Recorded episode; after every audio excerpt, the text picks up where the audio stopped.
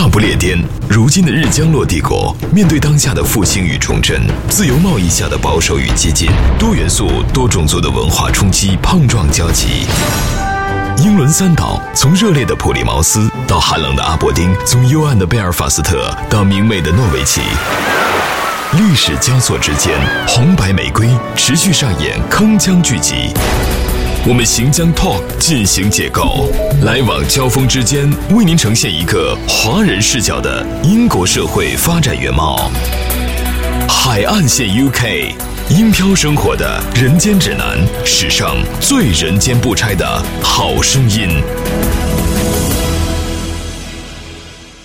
各位好，欢迎来到今天的海岸线 UK，我是张盾。哎，你别说啊，最近咱们这个节目。改换了一下这门脸之后，推出这么一个新环节啊，也就是单口说历史、吐槽黑腐国。没想到的是呢，在这个喜马拉雅和这个荔枝新媒体播出平台上反响还不错，还行，还可以啊。当然，在这里我还要一再的强调，张顿在这儿说的完全是个人啊，在平时的这个读书笔记当中记录下来的一些野史部分，正史您还是得。要听听这个历史老师的啊，咱们这儿呢也不算是百家讲坛，但是，呃，算是对于这个读书笔记的一种扩展吧。今天咱们要说什么呢？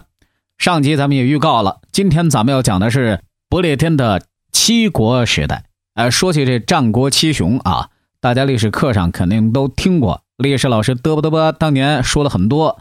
但这个不一样，最主要的一个直观表现就是。天朝战国七雄那要早得多了，公元前呃七百七十年到公元前四百七十六年，这是咱们中国的战国七雄战国时代。可是呢，这个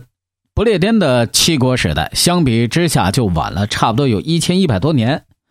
从什么时候开始算起呢？就是这个上集咱们说到了罗马人撤出不列颠岛之后，那这不列颠岛上剩下的呀本土的就有七个王国。呃，相互之间就开始互掐，不列颠岛告别了罗马时代的安逸和祥和，陷入了一片血雨腥风之中。哎，要不说历史呢，给你关上一扇门，肯定还会给你打开一扇窗户。人们在当时那种动荡不安的环境里啊，迫切的需要一种什么呢？心灵的继慰。那所以在欧洲大陆盛行的基督教，很快就在那个时候啊，就在不列颠岛传播开来了。其实呢，现在有很多这个史学家啊，就是说啊，在英国当时的这个所谓的七国时代啊，还不能真正意义上称作是战国。你看咱们战国啊，封建主义、这领土制等等，像这些东西分分封制等等，这个东西非常完善了。可是当时呢，不列颠岛上的这七个国家，那基本上是算是小儿科了。当时有一部分是从西欧大陆渡海而来的，叫昂格鲁萨克逊人啊。这就是最早的现代英国人的祖先，他们是古代日耳曼人的一支。现在一般来说呢，在五世纪以前的英国被称为布里顿这个词儿。自从昂格鲁萨克逊人来到以后呢，英国才被称为英格兰啊，也就是从他们来了之后，这片土地才被叫做英格兰。意为这意思就是说啊，昂格鲁人的土地就是。英格兰啊，英格兰本身起源就是这个意思。上一集咱们不是提到了吗？这说这个罗马军队在公元四百一十年离开了不列颠，去守护罗马帝国的其他的领土去了。但从此之后啊，就再也没有回来过。不列颠再一次被来自于北欧的各个部落入侵了。有些什么人呢？朱特人，还有我们刚提到的安格鲁人以及萨克逊人，他们所说的语言啊。就是现代英语的基础。之前呢，罗马人统治时期说什么呢？拉丁语。哎，那现在这波人来了之后呢，他们说的语言呢，这个就是英语的古老、非常非常古老的一种。昂格鲁人和萨克逊人，他们实际上最早的时候是海盗。早在公元二百八十七年，他们就入侵了不列颠岛的沿海地区。四百二十九年的时候呢。他们开始深入到了不列颠岛的腹地。咱玩过那个帝国时代的朋友啊，这是很知名的一款游戏，就知道，就是不是呃，他们不是有一个时代叫什么呢？叫黑雾嘛，黑雾时代。你就是在当时的这个不列颠岛的这个腹地啊，是属于完全没有被开发的地区，都不知道地形地貌是怎么样的。但是呢，永久征服不列颠岛的却不是那些海盗，而是那些被海盗雇来保卫这块土地的雇佣兵。哎，就是当时海盗啊夺下这个地方之后呢，他还需要。兵员来看守，那看守谁呢？不知道，因为还害怕这个罗马人可能还会回来啊，是不是？所以说，尽管最早原来刚来的这个布利顿人呢奋力反抗，但是呢，他们就是原住民嘛，都已经被罗马同化过了，呃，沉浸在这种罗马式的文明中太久，远不是那些凶悍善战的海盗的对手。不久之后，那这帮安格鲁萨克逊人就反客为主，成为了不列颠岛的新主人。而且在那个时候，出现了最原始的，我刚提到了实际上也是，就是雇佣兵形式。在安格鲁萨克逊人统治的社会里头，部落亲兵是会跟随部落首领四处征战的，有这么一种雇佣关系，抢夺财宝和土地。然后呢，这个首领又将这个战利品分给这些亲兵来作为回报。到六百五十年的时候，这个安格鲁萨克逊人就已经在不列颠岛建立了许多国家，其中。重要的有七个，啊，分别是这个北部的诺森伯里亚，中部地区的这个麦西亚，东部沿海地区的东昂格利亚，还有肯特、埃塞克斯，南部的威塞克斯和苏塞克斯。哎，听着这些名儿啊，你都能在现代的英国社会里头都能找到这些地名啊。现在的这些地名，比如说苏塞克斯啊，这都是非常熟悉的。从此，不列颠进入了。七国时期，这个时期持续了大概有两百多年。这七个国家彼此合纵连横，势力此消彼长。这个呃，不能说历史上的巧合，但是这个发展趋势实际上是跟我们的这个战国时代啊，这战国七雄啊，有很大的一个相似之处。唯一不同的是什么呢？就当时英伦三岛上的这个所谓的这个战国七国时代啊。他的这个封建势力远远不如我们发展的那么的强大，在这一段列国争雄的日子里头，豪杰并起，英雄辈出啊！这听着有点像是这个绿林小说似的。其中啊，肯特国王埃塞伯特就是这其中的霸主之一。那就当时咱们也来形容过，比如说春秋五霸齐桓公，对吧？啊，埃塞伯特的妻子，她呢？很凑巧，她是一个信仰基督教的法兰克公主。这位远嫁异域的公主呢，是带着一批基督教的牧师来到了肯特王国。五百九十七年的时候，罗马教皇格列高一世指派了一位知识渊博的修士奥古斯丁来到了肯特王国传教。深谋远虑的这个埃塞伯特啊，就觉得这是一个天赐良机，自己完全可以利用基督教来加强自己的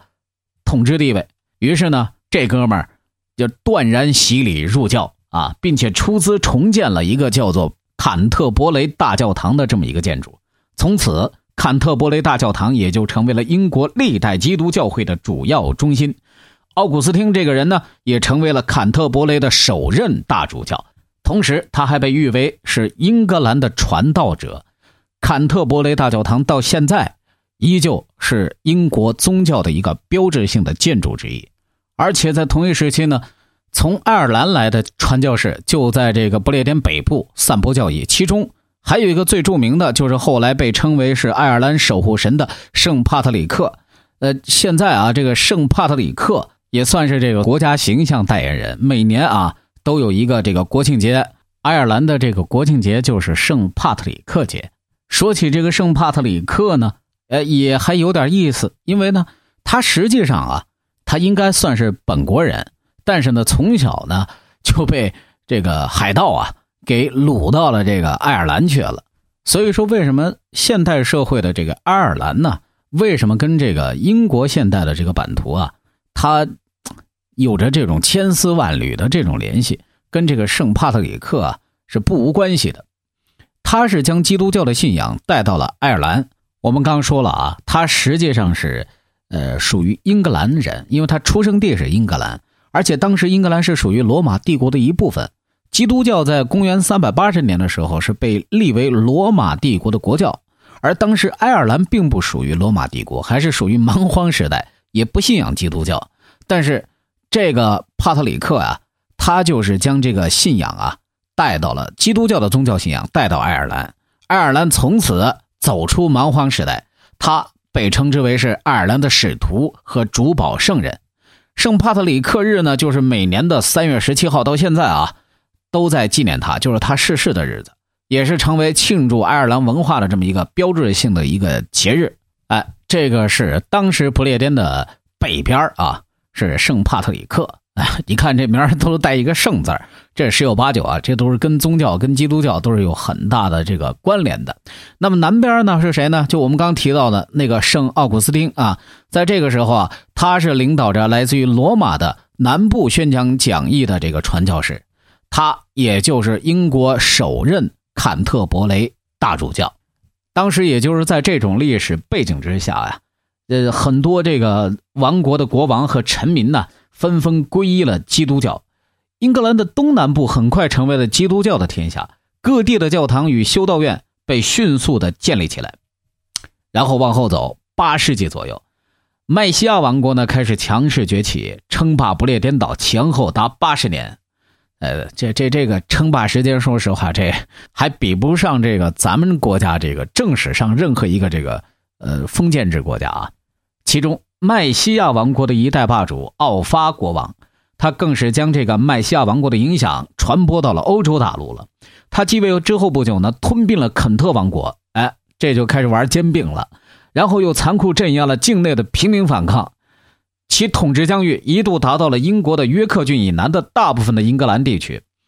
呃，为了与这个欧洲大陆君主平起平坐，这个奥发呀。就与欧洲大陆之王法兰克王国的皇帝查理大帝联姻啊，就从那个时候就开始嫁女儿啊、结婚呐什么之类的啊，这大大提高了他在欧洲大陆的这个威望。同时，他与罗马教廷保持着良好的社会关系，允许教皇加强对于英格兰教会的控制。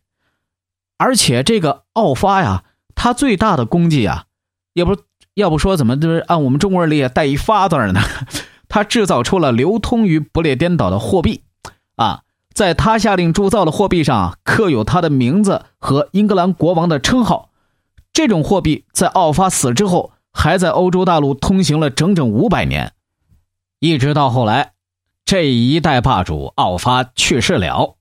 这个麦西亚王国也不可避免的走上了衰落之路。取代这个麦西亚王国的霸主地位的是这个威塞克斯王国。九世纪的时候呢，威塞克斯国王埃格伯特打败了我们刚讲到的这个麦西亚王国，并使其他几个国家都臣服于他，被各国公推为不列颠之王啊，King Brady。那么这个埃格伯特啊，在名义上也就成为了这个七国之王，实现了英格兰历史上的第一次真正意义上的统一。英格兰各国之间的争霸战争持续了两百多年，战乱不止，所以呢，到最后这个争霸场面的结束啊，也有它积极的这个一个方面。一个王国确立了霸主地位之后呢，可以凭借其巨大的这种威慑力压制异己，阻止其他国家之间的这种大规模的战争，也促使了整个不列颠岛的经济开始发展了。三位相加百岁有余的海漂男子。他们各自有着怎样的异域人生？上了年纪的一个老太太，她经常坐在那，她过路的人，她就会不由自主的会请她抽支烟。祖国生活的林林总总，海漂一族又有着怎样的喜乐悲欢与异想天开？伦敦的这个警察局打了一个电话给手下。大不列颠，如今的日江洛帝国，面对当下的复兴与重振，多元素、多种族的文化冲击大行其道，在这片孤岛之上，将会有着怎样的碰撞与交集？我们将 Talk 进行解构，往来谈笑之间，为您呈现一个华人视角的真实英国社会。以至于到现在，就是他的国旗都没有出现在英国国旗上，就是联合的比较。我们要求收听的您有文化、有底蕴、有追求，还有中国梦。海岸线 UK，海岸线 UK，英漂生活的人间指南，史上最人间不拆的好声音。尽管我们刚提到的威塞克斯王国是七国时代当中最强势的这么一个国家，但是实际上呢，它也没有统一整个不列颠岛。呃，倒是这个基督教呢，是将这个不列颠岛七个王国在精神层面上统一起来，七个国家在政治上的统一，实际上是大势所趋。而这种统一最终在反抗丹麦海盗入侵的过程中得以实现。哎，在这个当中，咱们要说一个插曲啊，就是史诗作品《贝奥武夫》啊，咱们国内翻作是《贝奥武夫》。呃，这部作品啊，历史上的这个价值完全可以这个和荷马史诗相媲美，它也基本上是这个口述相传的啊，它是整个欧洲最古老的方言史诗。这本史诗呢，大约是在公元七百二十五年左右，在英国本土完成。全诗共有三千一百八十二行，是以斯堪迪亚维纳半岛的英雄贝奥武夫的英雄事迹为主要内容。虽然是后代这个史学家并没有证实历史上确实有这个贝奥武夫这个人，但是诗中所提及的许多的人物事迹却得到了史实的相互的印证。虽然这个贝奥武夫他这个形成时间啊，比这个荷马史诗时间要晚得多，但是它有很多相似之处。你看，荷马史诗它实际上也是两部分，一部分就是那个《伊利亚特》，还有另外一个部分呢，就是叫《奥德赛》。那这个贝奥武夫呢，也是分两部分，第一部分是讲的这个半人半魔的这个妖怪啊，呃，每晚都要这个吃人啊。呃，然后呢，有这么一个瑞典南部的某国王子贝奥武夫，最终呢将这个妖怪给杀死了。呃，第二部分写的是这个贝奥武夫成为国王之后治理国家五十年，呃，人民安居乐业等等等等，啊，都是以这种史诗的这种形式、诗歌的这种形式来歌颂他的啊。这部史诗，它与法国的《罗兰之歌》、德国的《尼伯龙根之歌》并称为欧洲文学的三大英雄史诗。哎，这有时间。这个喜欢类似于像《指环王》啊这些朋友们啊，可以好好读一读。好，咱们再说回来，咱们之前讲到的这个不列颠岛上啊，这个威尔士地区和苏格兰地区，实际上呢，它是没有真正意义上统一的。可是呢，由于一个历史条件的一个形成，哎，促使了英格兰本岛的这一个大不列颠的一个统一的一个促成。怎么来的呢？海盗入侵。哎，你看啊，八世纪到十一世纪的三百年间，被称为这个 Vikings 啊，就是维京人啊，这个北欧海盗啊，来自于丹麦的啊，这丹麦这海上马车夫嘛，这不是 就是海盗起家的啊。北欧海盗不断的入侵不列颠岛，这给不列颠岛上的人呢带来了很深重的灾难。那么在抵御这些维京人的战斗当中，不列颠岛出了一位永垂青史的英雄，他就是阿尔弗雷德大王。其实这个阿尔弗雷德呢，他实际上就是安格鲁萨克逊人的国王。呃，当时海盗啊侵略了，呃，并且还留在了不列颠岛，尤其是集中在了这个英格兰的东部和北部。他们还聚集在一个称之为叫丹麦法区的一个地方。呃，其实那个地方许多地名啊都是从维京语转化而来的。到现在啊，比如说这个格里姆斯，呃，和这个斯肯索普。啊，这这个都是现代英国社会的地名词啊，但是这些词儿实际上都是维京语转化而来的。在当时那个时期啊，不列颠岛上没有哪个国家能够和维京人来抗衡，不列颠岛几乎就成为了维京人予取予求的一个庄稼地了啊！海盗们随时可以来，拿够东西就随时可以走，而且这种劫掠活动啊持续了很长时间，不列颠岛的财富几乎是被劫掠一空。然后呢？维京人又开始眼馋这不列颠岛肥沃的土地了，他们开始把自己老婆孩子全都接过来，开始安家立业，打算在这里彻底驻扎下来。维京人带来了自己的语言啊、法律还有习俗，而且他们的性格就是善战呐、好武啊，形成了自己的一个势力范围。在英国历史上啊，维京人较为集中的居住区被称为丹麦区啊，这是有点像咱们今天这个。很多这印巴人，呃，经常住的区，这咱们叫印巴区，呃，类似啊，差不多。而且值得一提的是，在同一时期，在现今不列颠的北方，由于维京人不断的骚扰，当地人们自发联合起来，推举了一位国王，叫这个尼斯麦克雅尔宾。这个人呢，他就是苏格兰的第一任国王，而且呢，苏格兰这个时候的词语就出现了，用来描述这片土地。当时间走到公元八百七十六年的时候，就我们刚提到那个阿尔弗雷德啊，他就率领他的这个军队和维京人展开了最后的决战，最后干不过呀，这这这没办法，这这维京人这猖狂一世的这个海盗啊。终于向这个阿尔弗雷德骑降。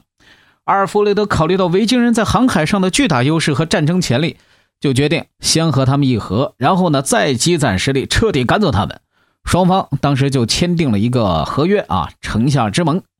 维京人答应阿尔弗雷德提出的皈依基督教的要求，并且退居北方的丹麦区，而包括伦敦在内的南部四国则由阿尔弗雷德统一的治理。而真正意义上的英格兰。就是在这个时候形成了。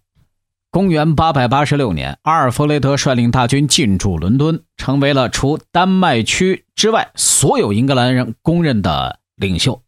在反抗这个维京人入侵的斗争当中，英格兰基本上也结束了列国纷争、群雄割据的这么一个战乱局面。阿尔弗雷德在整肃军队的同时，也没有忘记对于国家进行这个经济建设啊。他亲自撰写了《王国史籍》。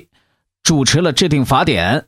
而且呢，在这个阿尔弗雷德主持制定的法典当中啊，要求法官能够设身处地的为原告着想，秉公执法。这一思想也就成为了后来英国习惯法的一个基础。同时，阿尔弗雷德他非常重视文化教育的发展，花费大量的资金去修建校舍，招募了大批学者，建立了贵族子弟学校，而且呢。他还把一些罗马的拉丁文作品啊翻译成呃英文啊，就当时呃算是早期的这个古英语，让罗马文化在不列颠得以传承下来。所以为什么说当今英语啊，它能成为一个非常先进化、包容性非常强的一门语言，就和当时的这一种不排斥外来文化的这种东西啊，这种风格啊，我个人觉得是有非常大的关系、非常大的关联的。嗯，但是。当阿尔弗雷德干完了这些彪炳功勋的事情之后啊，他去世了。呃，他的这个继任者啊，也算是继承他的意愿，对这个北方的维京人发动了连续战争，呃，也收复了一部分的失地，而且还迫使威尔士人和苏格兰人向英格兰称臣啊。威萨克斯国王终于成为了不列颠岛的统治者，但是这个好景不长，就几年之后啊。得到休整的维京人又发动反扑，当时的国王呢，埃特尔雷德二世，他就没有这个阿尔弗雷德的这个勇气和智慧了，只能是以金钱向维京人换和平。这按照这个现在英国历史的记载啊，这位赔款国王啊，真给他取了一名叫赔款国王，共向维京人和其他北欧人交纳过五次赔款，总计达到十三万镑白银之多。这些负担。当然不能由高贵的国王和他充盈的国库来承担呢，而是合理合法的转嫁到了普通老百姓身上，甚至连王国征收的国税，干脆就用丹麦金来称呼，其中，呃，也是很屈辱，呃，很无奈的。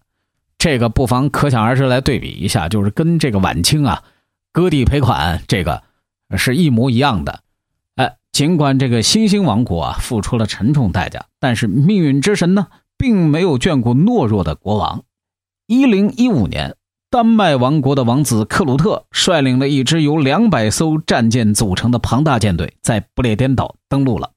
丹麦大军趁英格兰内乱之机夺取了国王宝座。不久，这个克鲁特国王又相继继承了丹麦和挪威的王位。他的统治区域包括英格兰、挪威、丹麦、北海，也变成了这个克鲁特国王的内海。所以，他的王国啊，被这个现代英国史学家又称为北海大帝国。他本人被尊称为克鲁特大帝。克鲁特大帝呢，这个国王啊，他主要把精力放在对英格兰的统治之上，在其他地方相对来说比较忽略，而且呢是采取怀柔政策，缓解丹麦人和英格兰人的矛盾。在他的主持之下，学者编纂法典，任用英格兰人为官吏，并且还允准。盎格鲁撒克逊文字和丹麦文字一并使用，那不然的话啊，现在咱们这个世界通用语言弄不好的这个可能就是丹麦语了，不是英语了哈。但是丹麦人的统治在当时的这么一个时期还是短暂的。这个克鲁特死了之后啊，他没有合适的继承人，英格兰的臣民呢就迎回了先王，呃，埃特尔雷德二世的儿子啊，爱德华继承了英格兰的王位，丹麦人在英国统治就此结束了。您听到现在啊，您就会发现啊，有一个很奇特的一个现象，这个包括就是呃一直发展下来的这个后期的这个英国历史当中啊，屡次出现过这种局面，就是说这个国王死了吧。但是他如果没有这个后嗣的这个继承人，这个英国臣民呢就很喜欢把那个先王的，就之前那个老皇上的这个儿子又给弄回来。那后面像这种叛乱呐、复辟呀，很多事儿啊，什么斯图亚特什么之类的，像这种啊多了去了，都铎王朝啊那种复辟啊什么之类的多了去了。在这啊还要再说一个小插曲啊，大家都知道英国首都是伦敦啊，现在都知道吗？伦敦啊。但是不是每个人都知道，可能很多英国人自己都不知道，在伦敦之前，温彻斯特曾经是英格兰最早的首都。哎，我刚这么一说啊，您就明白，其实啊，就是为什么说它能够成为类似于像首都或者说行政中心的这么一个地方呢？就是因为教会嘛。这个温彻斯特啊，实际上它就是一座原汁原味的一个教堂城市，距离现在的伦敦只有一个小时的这个路程。最初的时候呢，这个温彻斯特，它只是罗马人的一个军事重镇，后来呢是成为最强大的威塞克斯王国的政治和经济中心。